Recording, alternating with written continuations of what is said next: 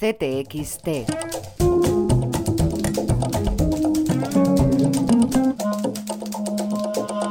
José Luis Cuerda. La, abrimos paréntesis, o cerramos paréntesis, diosa fortuna.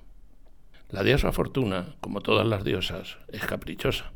Y como caprichosa, concede sus favores a aquellos de quienes se encapricha por caprichosas razones.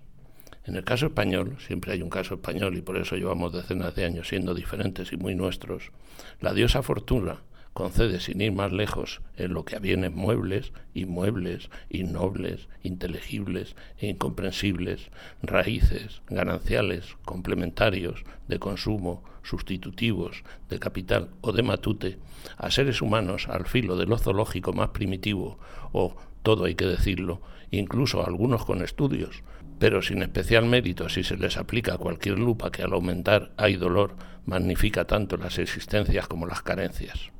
Prima facie, yo he llegado a la conclusión provisional, por si me equivoco y tengo que reconocer mi error, de que la tal fortuna elige a los beneficiarios de sus favores en atención a un, en principio, extraño criterio, el peinado de los mismos por el manejo de su cabello, por la forma ilustre que le dan, por la manera como adecúan sus pelos de la cabeza al volumen y forma de la misma, por tanto detalle lindo como añaden al hecho, insignificante si no te fijas, de pasar el peine por el pelo mojado después de la ducha.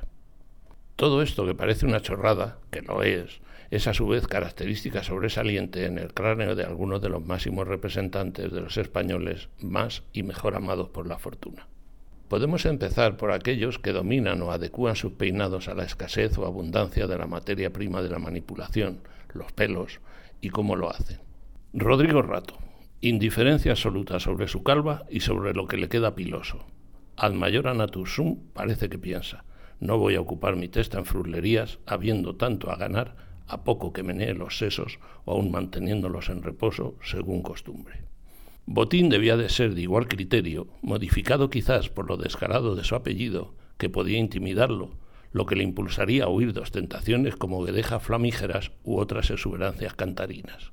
Cosa que no preocupaba nada a la imagen pública de de Puyol, que con frecuencia exhibía mechones de mayor longitud que espesor, perfectamente lubrificados, con seborreico componente que se los adhería en hilachas desorganizadas y a veces crespas a su privilegiado cráneo. Por su aspecto general, tampoco me ha sido fácil deducir nunca si usaba parfum, agua de colonia o sudor espontáneo. La fortuna ha elegido a otro puñado de españoles en base a una organización capilar castrense. Los pelos son muchos y parecen alineados como las legiones romanas o los ejércitos de Napoleón. Pido perdón por cualquier metedura de pata en este territorio, porque por culpa de una úlcera de duodeno me vi privado de hacer la mili, lo que incrementó mi natural cobardía, ayuno como quedé de por vida en la adquisición de pericia alguna en el manejo de las armas. Son personas con millones de euros y de pelos en la cabeza, segados todos con el mismo rasero, y apretados unos con otros como si les fuera la vida en ello. Algunos, Miguel Blesa, Villalonga o Bárcenas, parecen que capilarmente hablando han relajado la disciplina militar y se permiten ciertas ondulaciones o ricitos al aire que, sin caer en deserciones, alivian los rigores castrenses.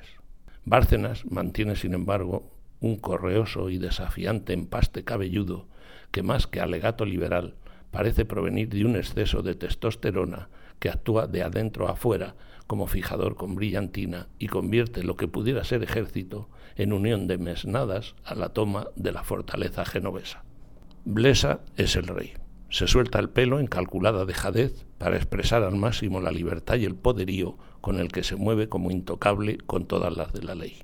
Juan Villalonga, el pilarista compañero de Aznar, los pelos de Aznar son mediocres al lado de estas lumbreras, es un término medio entre la superhombría de Bárcenas y la nonchalance de Blesa. Su capital, eso sí, y sus pelos abundan en la abundancia con bendito descaro. Por último, quiero rendir tributo al máximo exportador a España de modos italianos de televisión y de pelos esculpidos.